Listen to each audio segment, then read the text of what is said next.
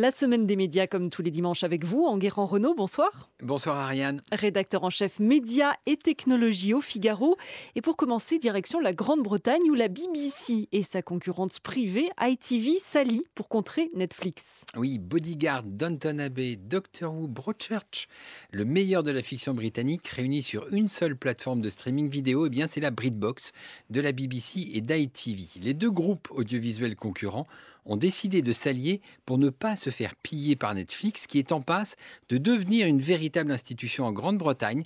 L'Américain a déjà 10 millions d'abonnés outre-Manche et il a signé la superbe série The Crown, une saga de la famille royale. Alors, il fallait que la vénérable Bible réagisse, elle en a les moyens, car c'est déjà l'un des plus grands producteurs et distributeurs de séries tout comme ITV, qui depuis 10 ans s'est imposé comme le numéro 2 de la production en Europe. Mais il y a déjà eu un projet similaire en France avec Salto, c'était une alliance entre France Télévisions, TF1 et M6, ça en est où? Alors, neuf mois après son annonce, le projet est toujours dans les limbes, il est actuellement examiné par l'autorité de la concurrence et personne ne sait encore quand le feu vert sera donné.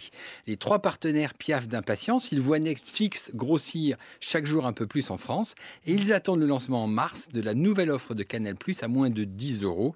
En fait, le risque, c'est que Salto arrive après la bataille et ça, ça serait dommage. Le groupe Altis lui s'offre les services de euh, Neymar, rien que ça, hein, pour faire sa pub.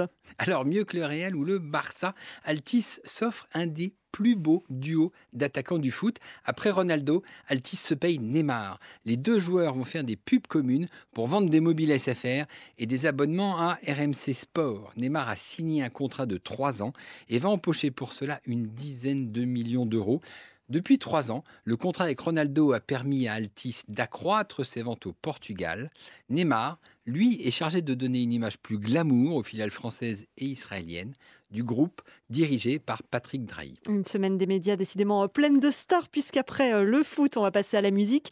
Universal Music, qui produit Lady Gaga ou Taylor Swift, vaudrait 40 milliards d'euros. Et oui, ce chiffre est complètement fou. Et pourtant, c'est en passe de devenir une réalité, puisque Vivendi, qui contrôle 100% hein, du leader mondial de la musique, est prêt à en vendre la moitié du capital au plus offrant et de très nombreux prétendants se pressent pour payer le prix fort. Il faut dire qu'après 15 ans de misère, le marché de la musique repart très fort grâce aux offres de streaming comme Spotify ou Apple Music. Alors, les Américains Liberty Media ou KKR seraient sur les rangs pour acheter la moitié du capital, mais aussi le chinois Tencent Music qui lui est le leader du streaming en Chine.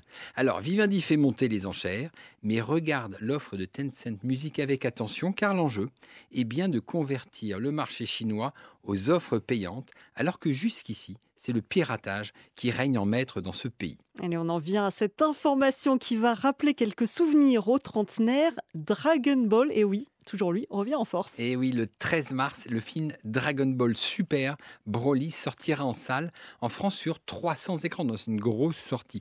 30 ans après sa création, Dragon Ball est toujours dans l'esprit des trentenaires et ils tentent de convertir leurs enfants aujourd'hui.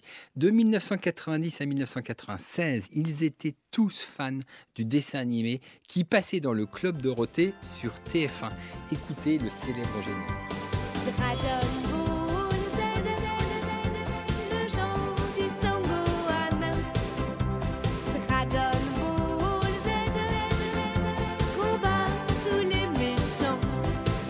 En version papier, les 42 volumes du manga ont été vendus à 230 millions d'exemplaires dans le monde et 22 millions rien qu'en France. C'est Dragon Ball qui a déclenché la passion des Français pour le manga, une passion qui perdure puisque la France est le deuxième marché au monde après ce genre au Japon. Et Dragon Ball qui vit une deuxième jeunesse Oui, puisque actuellement, le dessin animé Dragon Ball Super passe sur TFX.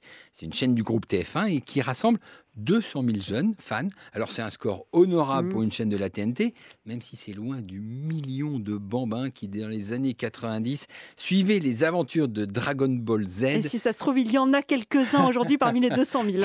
C'est tout à fait possible sur TF1.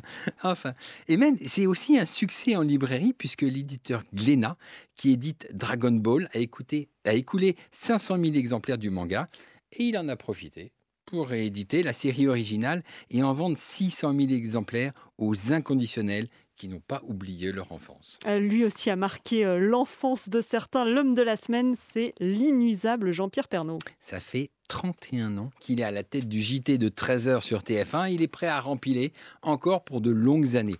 Pour mettre fin aux rumeurs récurrentes sur son possible débarquement, eh bien, Thierry Tuilier, le patron de l'info de TF1, lui a lancé un défi être encore là en 2024 pour les JO de Paris. L'increvable Pernod aura alors 74 ans. Il sera encore un genou comparé à Michel Drucker qui a 76 ans et toujours sur France 2.